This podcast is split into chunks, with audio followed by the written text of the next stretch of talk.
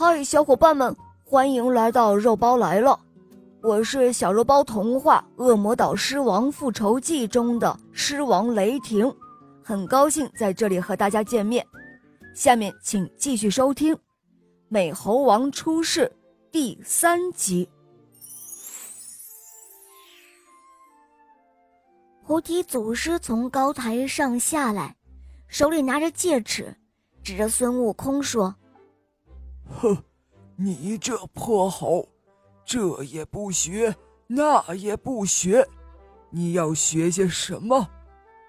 说完，他走过去，在孙悟空的头上打了三下，倒背着手，走到里间，关上了门。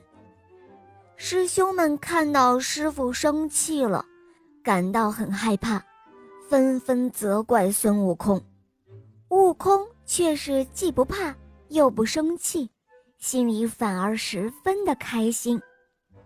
当天晚上，悟空假装睡着了，可是，一到半夜，他就悄悄地起来，从前门出去，一直等到了三更，然后又绕到后门口，看见门半开半闭着，他高兴得不得了。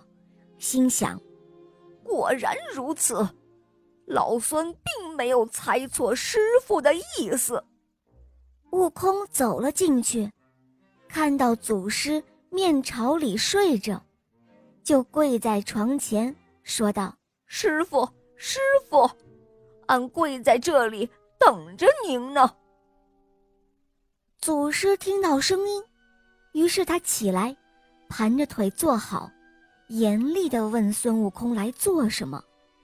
悟空说道：“师傅，白天当着大家的面，不是答应我，让我三更时从后门进来，教我长生不老的法术吗？”菩提祖师听到这儿，心里很开心。他想，这个猴子果然是天地所生，不然。怎么能够猜透我的暗谜呢？于是祖师让悟空跪在床前，细心教他长生不老之术。悟空洗耳恭听，用心理解，牢牢记住口诀，并叩头拜谢了祖师的恩情。就这样，很快三年又过去了，祖师又教了悟空。七十二般变化的法术，还有腾云驾雾的本领，学会了这些本领，一个筋斗便能够翻出十万八千里路程。悟空是个猴子，本来就喜欢蹦蹦跳跳，所以学起筋斗云来很是容易。有一个夏天，悟空和师兄们在洞门前玩耍。大家要悟空变个东西来看看，悟空心里感到开心，便得意地念起咒语，摇身一变，变成了一棵大树。师兄们见了，鼓着掌称赞他。就这样，大家的吵闹声让菩提祖师听到了，他拄着拐杖出来问道：“是谁在这里喧闹？”你们这样大吵大闹，哪里像个出家修行之人？